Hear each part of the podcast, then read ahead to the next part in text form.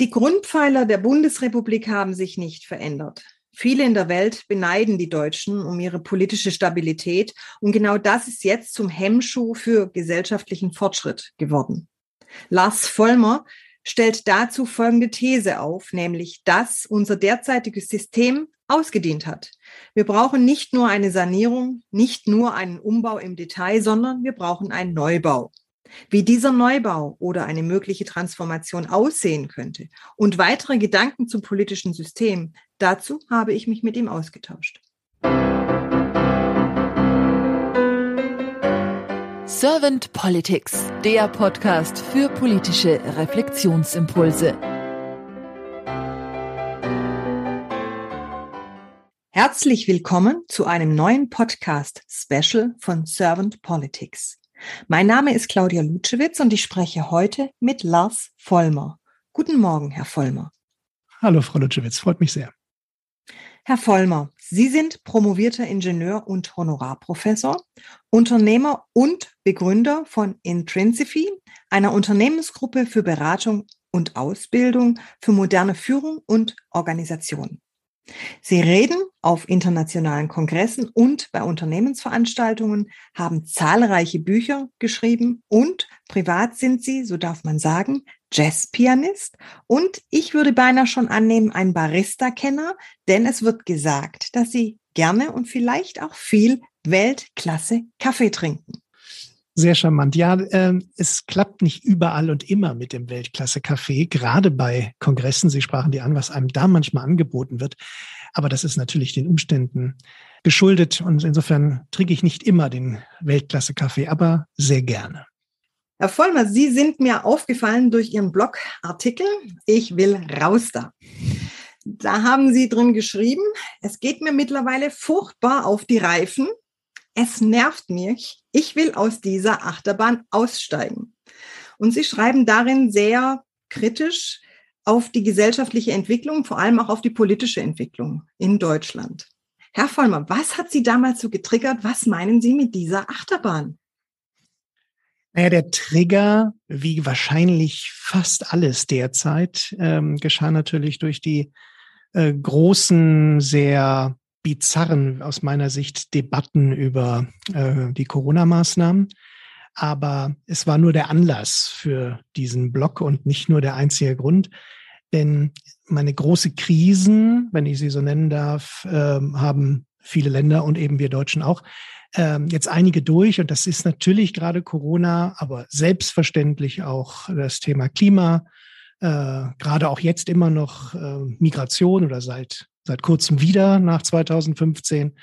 Ähm, wir haben eine ganz große, wahrscheinlich noch viel zu stark unterschätzte Inflation. Also es gibt viele Krisenfelder. Und mein Eindruck ist, wie gesagt, getriggert durch die Corona, schrillen Corona-Debatten, ähm, dass das so eine Art, ich habe es genannt, wie Sie sagten, Achterbanisierung der Gesellschaft. Also das ist, das fühlt sich für mich ganz persönlich an wie eine wilde Fahrt durch ganz viele Kurven. Äh, es gibt ständige Veränderungen, Richtungswechsel. Es gibt Aufs und es gibt Ups und es gibt Erfolge und es gibt Misserfolge und Wendungen und Windungen. Und nach einer gewissen Zeit kommen wir nach meinem Dafürhalten wieder genau dort an, wo wir losgefahren sind. So wie auf einer Achterbahn. Ähm, weil ganz viele dieser Debatten, das hängt natürlich jetzt von jedem Krisenfeld individuell ab, haben wir davor schon mal geführt. Bei Corona haben wir sie schon vor zwölf Monaten geführt. Bei dem Thema Migration haben wir sie 2015 geführt. Klima führen wir sie eigentlich seit vielen, vielen Jahren, vielleicht sogar Jahrzehnten, natürlich mit unterschiedlicher Intensität. Ähm, äh, Finanzen ähm, hätte man durchaus auch schon vor zehn Jahren, na jetzt sind es ja sogar schon zwölf, äh, seit der Lehman-Pleite ähm, auf ähnliche Phänomene hinweisen können. Also das, das, das, es geht immer voran und es fühlt sich nach Fortschritt an, aber am Schluss landen wir wieder da, wo wir sind. Und ähm, ich, ich habe so die, ja, ich kann es nicht anders ausdrücken, ich habe die Schnauze tatsächlich voll von den immer wieder kurzen Debatten so auf den Teilstücken dieser Achterbahn. Äh, Ob es jetzt an dieser Stelle vielleicht ein Tickchen weiter auf oder ein Tickchen weiter nach links oder nach rechts gehen könnte. Die Debatten werden unglaublich schrill geführt, aber dass wir am Schluss einfach nur da wieder ankommen, wo wir äh, angefangen haben, darüber wird nicht geredet und das regt mich auf. Und deswegen ähm, verfängt sich das auch in Corona äh, an vielen Stellen so in einem ewigen Klein-Klein, was für mich sehr ermüdend und an diesem Tag, an dem ich den Blog geschrieben habe, eher etwas entzürnt hat. Mhm. Er ist auf jeden Fall sehr spritzig geschrieben und auch sehr kurzweilig und so dass ich auch den Vergleich mit der Achterbahn wunderbar ziehen konnte. Wobei mir sogar dann auch gleich eingefallen ist, auf einer Achterbahn kann es einem ja auch so gehen, dass man bei der einen oder anderen Strecke sich dann doch auch mal übergeben muss. Ja, ja, es kann einem schlecht werden. Vielleicht ja. ist das auch der Grund gewesen, ja. ich es also geschrieben also, habe. Genau. Das und, und was ich dann aber auch wieder so als Allegorie vielleicht gesehen habe, manche Dinge muss man sich einfach durch den Kopf gehen lassen. Ja, einverstanden. Ähm, und ich würde als Allegorie noch hinzufügen, bei einer Achterbahn weiß man, dass die nächste Fahrt, die wieder losgeht, auch wieder da endet, wo man angefangen ja. hat. Also ähm, es ist der echte Fortschritt nicht zu erkennen. Und das ist auf, der, auf einer gewissen Sicht frustrierend. Eine Achterbahn kann Spaß machen, aber wahrscheinlich die gesellschaftliche Achterbahn. Mir jedenfalls nicht. Ja, nachvollziehbar nachvollziehbar.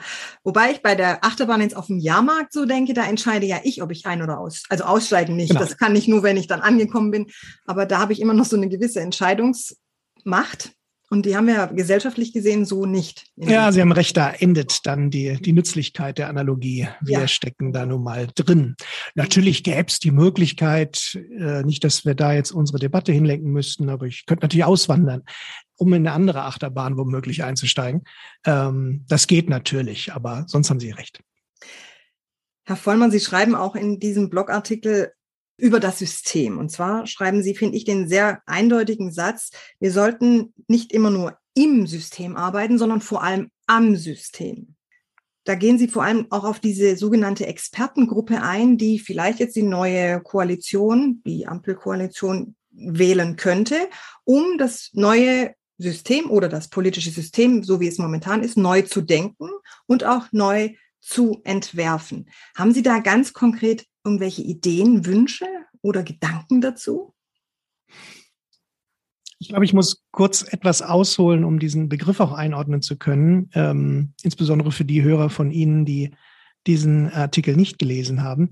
Ähm, dieses Wort System klingt äh, an vielen Stellen immer ein bisschen bedrohlich, so ähm, als die geheime Weltregierung, die irgendwie eine Verschwörung ähm, geplant hat, ähm, so ist sie nicht, so ist dieser Begriff nicht zu verstehen, jedenfalls in meiner Verwendung.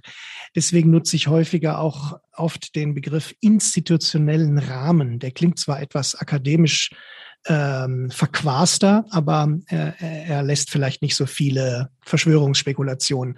Also mir geht es darum, dass sich übrigens immer, wenn Menschen beieinander sind, in Organisationen, in Unternehmen, wie eben auch in der Gesellschaft, verhalten sie sich auf ganz bestimmte Art und Weise. Und dieses Verhalten ist selbstverständlich auch immer von den Persönlichkeiten der Menschen abhängig. Aber noch in einem viel höheren Maße von den von dem institutionellen Rahmen, von dem System, von dem Kontext, in dem sie sich bewegen.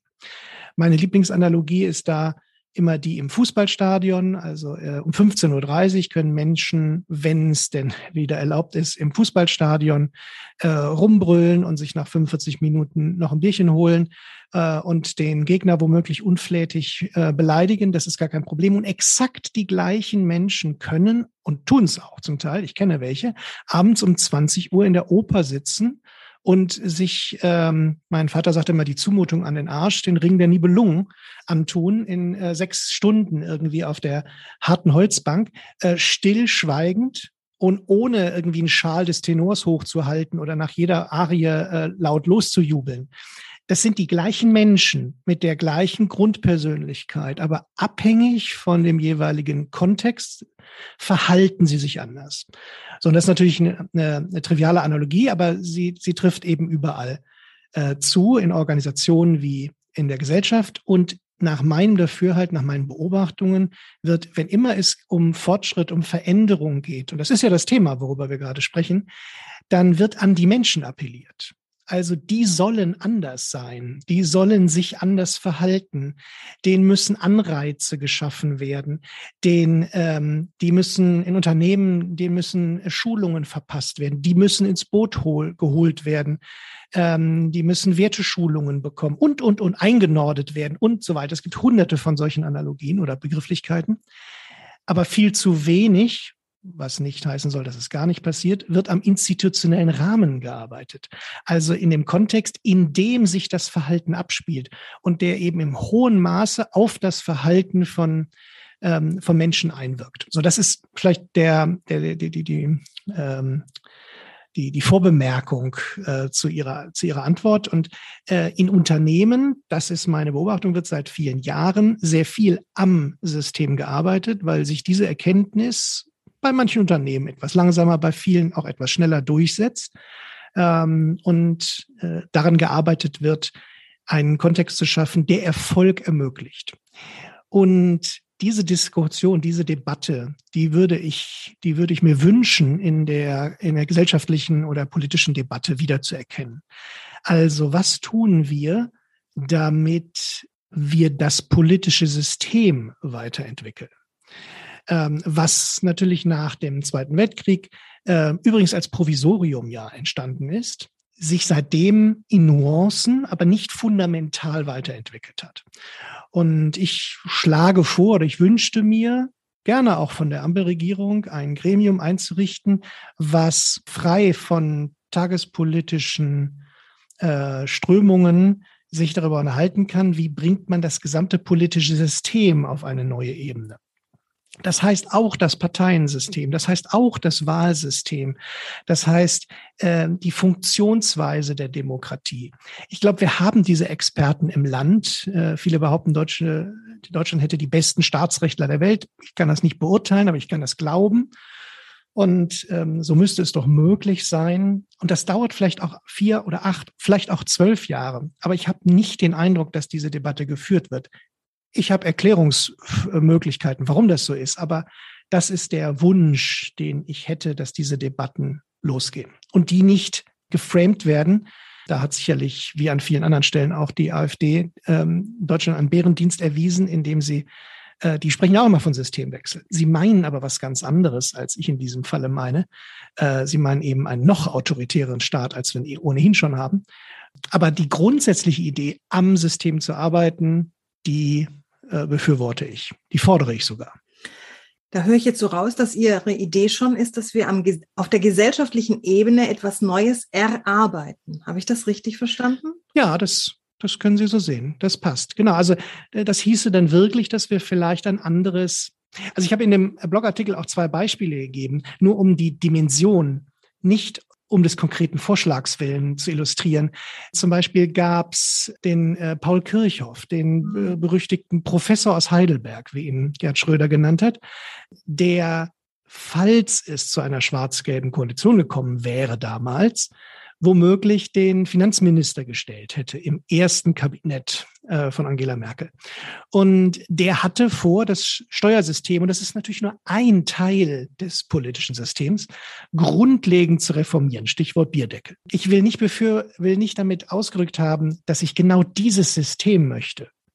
Aber die, den Ansatz, so etwas grundlegend neu zu denken, den möchte ich stressen. Oder auch die äh, ja immer noch durchaus sehr aktiven Debatten über das bedingungslose Grundeinkommen. Äh, auch die betreffen das ganze System. Ich oute mich gerne, ich bin kein Befürworter dieses bedingungslosen Grundeinkommens. Aber ich finde es großartig, dass über sowas ganz Grundsätzliches debattiert und gestritten wird. Davon brauchen wir viel, viel, viel, viel mehr. Und das könnte eine äh, gerade auf jetzt auf vier Jahre gewählte Regierung. Natürlich, damit müsste sie aber jetzt starten, weil im vierten Jahr kann sie das nicht mehr öffentlich machen, weil sie, da hat sie logischerweise im bestehenden politischen System nur den Wiederwahlauftrag. Aber in den drei Jahren davor könnten sie viel daran tun. Das heißt, dieses Brainstorming, was man häufig auch nützen kann, also Brainstorming ist ja Ideensammlung, ohne irgend erstmal in einem ersten Schritt etwas zu bewerten, sondern einfach um die Kreativität auch fließen zu lassen. Das höre ich bei Ihnen raus. Also da kommen dann so Ideen rein wie Grundeinkommen, wie diese Bierdeckel-Idee damals, dass man einfach solche Sachen in einem Brainstorming sammelt und weiter fließen lässt und sucht, wie können wir wo was umsetzen und wo finden wir vielleicht auch die nötigen Experten, um damit weiter zu arbeiten. Ja, genau. Äh, aber ich wünsche mir schon nicht nur das Benennen von, von Ideen ohne Bewertung, sondern auch tatsächlich die Machbarkeit von solchen, ähm, von solchen Systemänderungen, äh, die möglichen Auswirkungen, so ein, das ist ja ein hochkomplexes Gebilde, so ein politisches System. Da kann man nicht einfach an der einen Seite mal irgendwas ändern, äh, ohne zu glauben, dass sich an der anderen Seite auch was ändert. Ein früherer Kollege von mir sagte immer so schön, man kann nicht, wenn man, falls man vorhatte, vorhätte, das ähm, britische Königreich den, den Verkehr von, vom Linksverkehr auf den Rechtsverkehr zu verändern, kann man nicht montags mit den Autos starten und mittwochs mit den LKWs nachziehen. Das geht halt einfach nicht. Wenn man schrittweise vorgehen will, muss man andere Schritte wählen. Also sowas wünschte ich mir schon mitzudenken. Die ganzen Auswirkungen davon. Wie könnte sowas äh, initiiert werden? Äh, wen, mit wem müssen wir jetzt noch sprechen? Der darauf einen ganz bestimmten Blick hat. Das sind natürlich an vielen Stellen Juristen. Ähm, das sind an vielen Stellen Politikwissenschaftler. Das sind eben ähnliche Fachleute wie damals der Parlamentarische Rat. Wenn ich mir das jetzt so anhöre, was Sie für Ideen haben und was Sie für Gedanken auch spinnen, und ich, ich finde es wunderbar, wie Sie so auch, es sind ja Ideen, die vielleicht auch aus viele aus dem unternehmerischen Bereich rauskommen, weil Unternehmer und Unternehmerinnen so auch denken, weil sie vielleicht auch eher Zukunftsvisionen vielleicht auch angehen. Was glauben Sie, was fehlt bei uns in der Politik, bei den Politikerinnen und Politikern, dass solche Gedanken nicht angegangen werden, dass man eben nicht am System arbeitet, sondern eher im System? Hier kommt wieder genau diese Denkweise zum Tragen, mit der ich eingestiegen bin. Ich mache keinem einzigen Politiker persönlich einen Vorwurf. Und ähm, auch wenn sich viele jetzt gerade über einen neuen Politikstil erfreuen, äh, bin ich dem gegenüber skeptisch, weil der Stil ist meines Erachtens nicht das äh, unbedingte Problem. Ja, äh, ein, ein schönerer Umgang ist schon ganz nett, ohne Frage, aber er erinnert zu wenig grundlegend. Die, die Krux, die Selbstreferenzialität des Problems ist, dass äh, die derzeit handelnden Politiker natürlich einen Vorteil vom derzeit politischen System haben. Äh, das heißt, es kann ihnen nicht vorgeworfen werden, dass sie sich dem nicht annehmen wollen. Es nutzt ihnen. Und das meine ich gar nicht persönlich bereichernd oder so. Also ich, da unterstelle ich wieder keinem äh, niedere Absichten, sondern ähm, solche Systeme haben eine gewisse Selbstläufigkeit. Man ahnt schon vorher, was das als nächstes kommt. Und das ahnen alle. Und selbst wenn man es nicht will, passiert es dann trotzdem. Und außerdem sind die Politiker ja nur mit diesem politischen System an die äh, an die Machtposition gekommen, an der sie sind. Das heißt, aus der Sicht heraus fällt es wahnsinnig schwer, dass sie selbst dafür sorgen. Aber sie könnten, und es würden vielleicht wenige reichen, es würde ein Herr Scholz reichen. Vielleicht würde auch ein Minister, eine Ministerin reichen, die das in ihrem Ressort initiiert. Es gibt eben diese, ich, wir nennen sie mal Experten, als wenn die schlauer wären als alle anderen. Ja, sie haben natürlich ganz besondere Expertisen, aber sie wären eben befreit vom politischen Spiel, möchte ich es mal nennen, ohne despektierlich sein zu wollen. Die müssen befreit sein von diesem tagtäglichen politischen Spiel, um über das politische System nachdenken zu können. Sowas muss, muss man initiieren. Aber die Gefahr ist natürlich, dass dann was rauskommt, was den eigenen, auch den parteieigenen Interessen zuwiderläuft, nämlich Macht zu erlangen. Das ist ja, viele machen das Politiker als Vorwurf. Sie wären nur an Macht interessiert ich halte das für, für Wohlfall. Das ist ungefähr so schlau wie einem Sportler das Schwitzen vorzuwerfen. Äh, Politik ist ja die Kommunikation um Macht. Nur wer Macht hat, kann ja überhaupt Einfluss nehmen in der Politik. Das heißt, es ist deren, man könnte sogar sagen, verdammte Pflicht, sich um die Macht zu kümmern. Sonst, das ist ihr Job.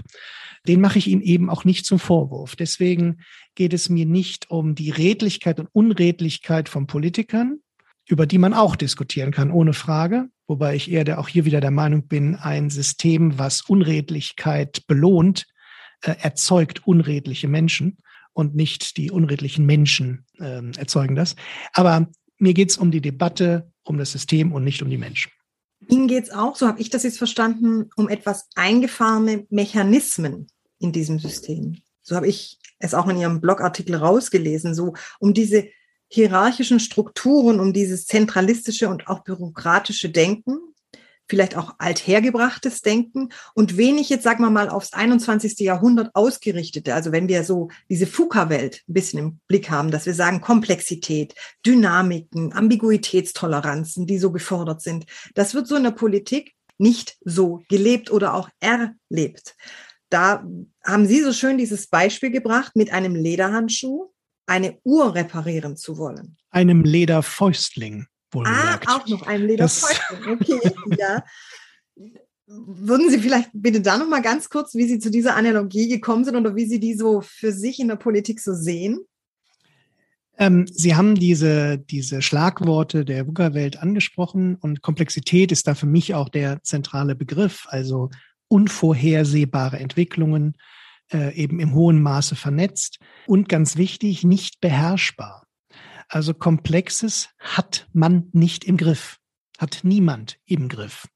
Und das liegt nicht an der Inkompetenz der handelnden Menschen, sondern eben an dem Wesen von komplexen ähm, Eigenschaften. Eine sehr, sehr charmante Kollegin, die Stefanie Borgert, äh, hat eine Analogie ins Leben äh, gesetzt, in die Welt gesetzt, die ich hier gerne wiedergebe, äh, um sich das klar zu machen. Sie sagt so schön, die lebt in Münster auf dem Land, wenn ich mein Rasenmäher in mein Gartenhäuschen reinschiebe und zuschließe, dann kann ich relativ sicher sein, dass nichts passiert.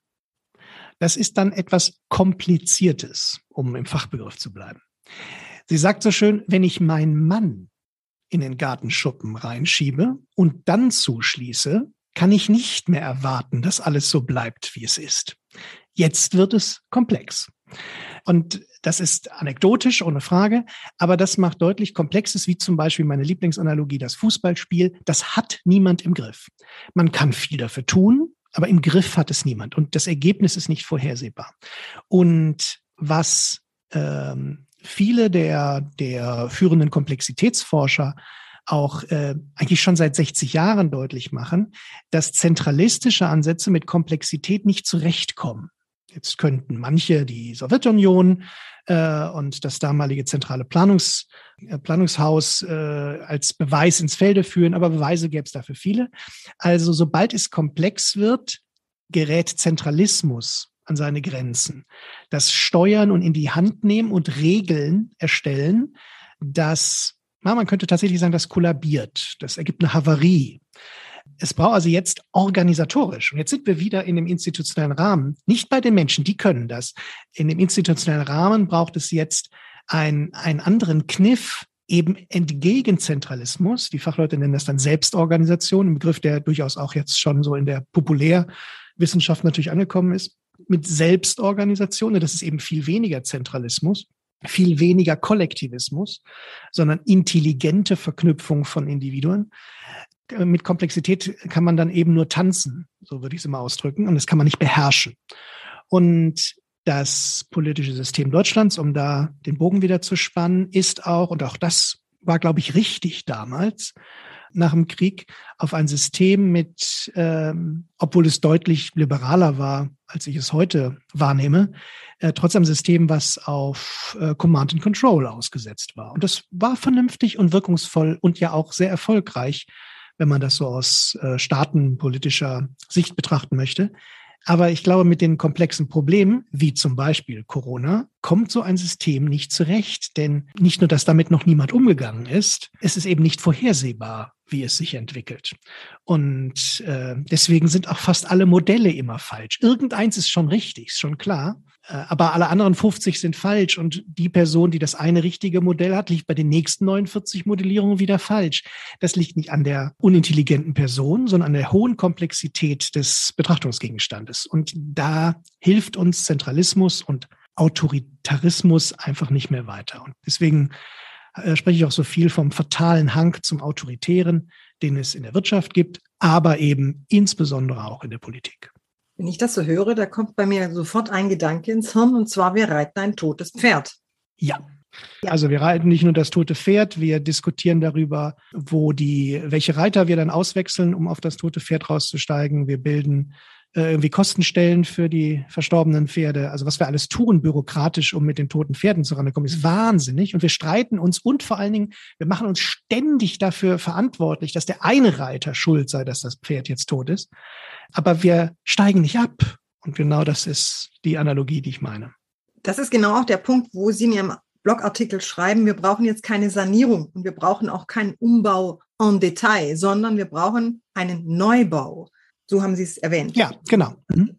Herr Vollmer, wenn wir jetzt mal so in die Zukunft blicken, was glauben Sie, was für Chancen haben wir, diesen Neubau zu realisieren? Was denken Sie, was dürfte die Politik jetzt in, also die, die neue Regierung jetzt in den nächsten drei Jahren wirklich erstmal ganz fokussiert angehen, um da eine Chance zu haben, um diesen Neubau, sagen wir mal, auf einem soliden Fundament aufzubauen, um dann vielleicht darauf, dass die zukünftige Periode der Regierung oder für zukünftige Jahre, was sie bringen, dass da auf diesem soliden Fundament etwas weiteres gebaut werden kann, dass auf jeden Fall die Statik so weit stabil ist, dass nichts zusammenbricht, also nicht, ja, vielleicht der Pferdestall jetzt auch noch zusammenbricht über dem toten Pferd. Schönes Bild. Ähm, ich habe da einen pessimistischen und einen optimistischen Blick. Beides ist denkbar. Ich weiß nicht, wie es sich entwickelt. Unter der Prämisse, dass die derzeit handelnden Politiker Nutznießer des politischen Systems sind. Das macht es schwer. So, das macht es sogar sehr, sehr schwer. Sie müssten unter die Steine gucken, auf denen sie stehen. Und das ist halt verdammt schwierig. Das kann man kaum. Äh, deswegen erscheinen mir zwei Möglichkeiten, ähm, zwei äh, Varianten für möglich. Die eine pessimistische ist eben die sich immer weiter aufschwingende, das sind ja Erregungsspiralen, die wir bei all diesen Themen haben. Und jetzt gehen schon zunehmend mehr Leute auf die Straße.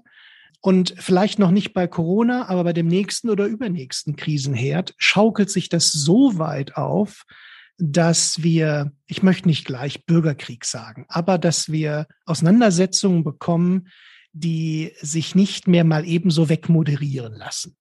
Und dann sind wir wahrscheinlich, also die handelnden Politiker, gezwungen, ein System neu aufzusetzen, ähm, was irgendwie das Ganze befriedet. So. Nicht, dass ich mir dieses Szenario wünsche, aber ich halte es für denkbar. Vielleicht dauert es noch 10, vielleicht dauert es 20 Jahre, vielleicht auch noch länger, ich weiß es nicht. Könnte aber auch viel schneller gehen. Das halte ich für ein Szenario. Das andere Szenario ist, dass ich, und da reicht tatsächlich eine Person mit hoher formaler Macht in der Politik, eine Person findet, die quasi einem, versucht, eine Mehrheit hinter diese Idee des Neubaus zu, hinter sich zu bringen. Die vielleicht auch in ihrem eigenen Bereich beginnt, etwas Substanzielles umzubauen.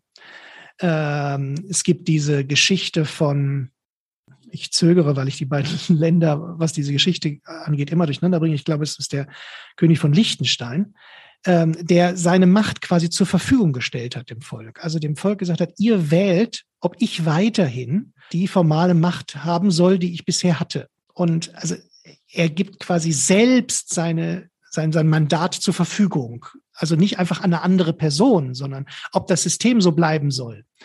Und so eine Person, und das, nun haben wir keinen König, muss irgendwie aus der Regierung kommen. Das muss nicht zwingend der Bundeskanzler sein. Das kann, glaube ich, auch aus anderen Stellen kommen. Aber so eine Person suchen, suchen wir, glaube ich, mit hoher formaler Macht, die so eine Debatte anstößt. Die beiden Szenarien sehe ich. Was denken Sie, was wir als Bürger tun könnten, damit sich da was bewegt in der Politik? Haben Sie da Ideen? Auch da ist es nicht so einfach. Ne? Also gibt natürlich immer die Möglichkeit, im Kleinen zu kratzen und quasi so eine Art Mauer zum Bröckeln zu bringen. Das ist der etwas der sehr destruktive Ansatz natürlich. Aus dem ist noch nichts Neues geschaffen, aber der macht es möglich, daraus etwas Neues zu errichten. Man kann sich natürlich wünschen, dass sich äh, die Menschen nicht mehr die, die starke Hand wünschen, die das jetzt endlich in den Griff bekommt. Aber dieser Wunsch ist auch deswegen wohlfeil, weil er nicht von Einzelnen kommt, sondern weil er sich im Kollektiv bildet. Die Systemtheoretiker sagen, da bildet sich ein kommunikatives Muster. Das machen nicht Einzelne. Aber jeder kann sich natürlich immer wieder bei sich auch zu Hause, auch in Debatten fragen, dieses Problem, zum Beispiel jetzt gerade dieses Corona-Problem, kann das jemand in den Griff bekommen? Kann jemand so viel Wissen anhäufen? Ist das überhaupt mit Wissen zu erschlagen? Die Antwort lautet nein. Und wenn das nicht der Fall ist, kann ich dann überhaupt jemanden den Vorwurf machen, dass er hier falsch handelt? Kann ich wohl nicht, weil die Sache sich so schnell bewegt hat. Das heißt, ich kann nicht mehr den Anspruch haben, man möge das im Griff haben. Und dann kann ich mit, meinen, äh, mit meiner Familie womöglich über Alternativen des institutionellen Rahmens diskutieren. Nicht über, ist jetzt Frau Baerbock die richtige oder die falsche für das Außenministeramt? Ist feministische Außenpolitik das richtige oder das falsche? Da darf man selbstverständlich unterschiedlicher Meinung sein. Die Frage äh, wäre meines Erachtens eben spannender, um nicht wieder in den Kurven und den Auf und Abs der Achterbahn zu versinken was hat es eigentlich mit diesem Außenministeramt auf sich? Wie kommt das zustande? Was hat das für Wechselwirkungen mit all den anderen Fachgebieten, die es auch im Ministerium, die auch in Ministerien gegossen sind? Äh, solche Debatten führen, also weg von der Person, weg von der Einzelentscheidung hin zu dem, was, was machen, was spielen wir da eigentlich alle gemeinsam für ein Spiel? Lässt sich das erklären? Was könnte anders sein? Das sehe ich als die Möglichkeit im Kleinen. Und Politik, das ist ja auch nun der, der Fokus Ihres Podcasts, äh, ist ja auch nicht nur die große Bundespolitik, sondern ist ja auch schon das Gespräch mit zwei weiteren um mich herum. Also auch da kann ich die Debatten um über institutionellen Rahmen führen, anstatt nur über einzelne Maßnahmen. Wobei ich immer wieder, Sie haben das schon richtig eingeordnet vorhin, aber ich will das immer wieder betonen, ich weiß ja, dass man auch im System Politik derzeit betreiben muss. Das ist völlig klar. Ich will die nicht weghaben. Wie käme ich dazu? Aber ich will eben, dass auch am politischen System gearbeitet wird, nicht nur im. Mhm. Ich habe da jetzt auch so rausgehört, dass Ihnen schon auch wichtig wäre, dass die Menschen eher so einen Metablick auch auf die Politik werfen. Also sie nicht in Detailverliebte an Personen festhaften oder an bestimmten kleineren Gegebenheiten oder Situationen, sondern einfach auch die Zusammenhänge mehr so zu erkennen und dadurch den Blickwinkel einfach auch zu verändern. Und das kann man ja wunderbar durch Gespräch oder vielleicht auch durch Erweiterungen, wenn man ja mit anderen mehr in den Austausch kommt. Ja, ohne Frage, das geht. Aber die Menschen, ähm, die gibt's ja nicht. Es gibt ja nur Individuen. Und Sie können das tun und ich kann das tun. Dann heißt es aber noch lange nicht, dass die Kommunikation, die sich entwickelt in einem, in einer Gesellschaft, sich genau diesen Wünschen, die wir beide haben, folgen. Also den, den Anspruch, den Sie geäußert haben, würde ich unterstreichen. Meine Hoffnung, dass dadurch, dass wir beide und viele anderen das tun, dadurch auf einmal die Kommunikation der Gesellschaft eine andere ist, diese Hoffnung habe ich nicht oder im deutlich geringeren Maße. Also nicht wir sind die Gesellschaft, sondern wir sind Individuen. Die Gesellschaft ist die Summe aus unseren Kommunikationen, wie Niklas Luhmann immer so schön gesagt hat, und nicht äh, aus uns Individuen. Das, dieser Unterschied ist zwar nicht sehr intuitiv, aber ich glaube, er ist sehr, sehr wichtig. Mhm.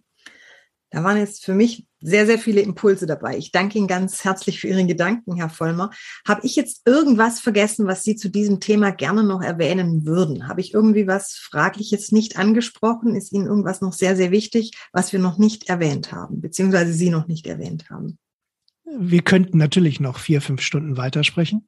Insofern würde ich hier kein neues Themengebiet aufmachen wollen. Ich habe Ihren Podcast natürlich im Vorfeld unseres Gesprächs auch schon mal gehört und mir ist aufgefallen, dass sie, äh, und das ist ein ganz intelligenter Zug, finde ich, immer mit der gleichen Frage in das Gespräch einsteigen.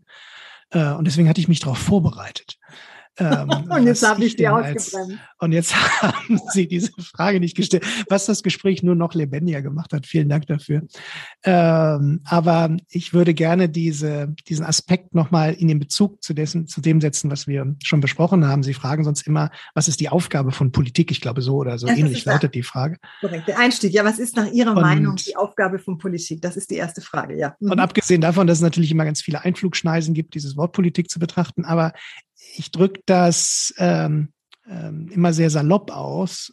Aus meiner Sicht ist die Aufgabe von Politik, dass sich die Menschen nicht die Köpfe einschlagen.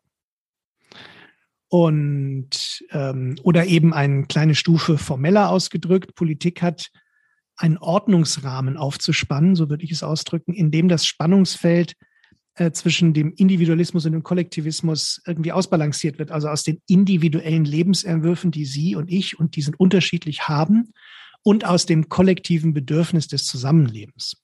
Beides gibt es und beides ist miteinander in Balance zu bringen. Das ist ein ständiger Balanceakt. Das ist wie so ein Bleistift auf dem Finger zu balancieren. Da ist man nie fertig. Der, der ist immer in Bewegung. Ähm, und nach meinem Dafürhalten, und das kommt sicherlich auch raus aus den Minuten, aus denen wir schon, äh, in denen wir miteinander gesprochen haben, gibt es seit vielen Jahren, vielleicht sogar Jahrzehnten, äh, schwingt diese Balance äh, in Richtung Kollektivismus über. Und das ist das, was ich mit dem fatalen Hang zum Autoritären oder vielleicht auch fatalen Hang zum Kollektivistischen ähm, ausdrücke. Und ähm, ich will immer nur wieder betonen, dass es mir um eine Balance geht und nicht um das Gegeneinander ausspielen, sondern das Miteinander in Balance bringen. Äh, und ich glaube, da ist viel erforderlich. Das kann man auch nur beobachten und dann wieder, äh, das Gegensteuern ist wieder nicht so einfach. Aber genau deswegen ist mir diese Debatte um das politische System so wichtig. Und so habe ich jetzt auch noch Ihre erste typische Frage beantwortet. Ja, wunderbar. Vielen herzlichen Dank auch dafür, Herr Vollmer. Bei Balance ist mir jetzt, hat ich jetzt gerade das Bild in den Kopf bekommen von einem Mobile. Dass unsere Gesellschaft ja. eine Art Mobile ist und da eben auch verschiedene Teile dranhängen, die Individuen, vielleicht auch Unternehmen, Organisationen, weiß der Geier, wer da alles mit drin ist. Und dass es da immer mal wieder in eine Schieflage kommen kann, dass unsere Aufgabe aber ist, es in eine Art Ausgleich, also in diese Balance eben zu bringen, dass es sich gegen, also oder genau. miteinander immer wieder so ausschwingt. Ganz genau. Ja, das Bild gefällt mir sehr gut. Herr Vollmer, ich danke Ihnen von Herzen für Ihre Zeit. Vielen lieben Dank für Ihre vielen Impulse, die Sie jetzt geschenkt haben. Ich wünsche Ihnen einen wunderbaren Tag heute. Und dann sage ich einfach mal und hoffe auch drauf auf bald, dass wir wieder von Ihnen was Spannendes lesen, dass wir beide vielleicht nochmal in den Austausch gehen können. Und haben Sie es gut. Bis dahin. Liebe Frau Lutschewitz, ganz herzlichen Dank. Hat mir sehr viel Spaß gemacht, das Gespräch.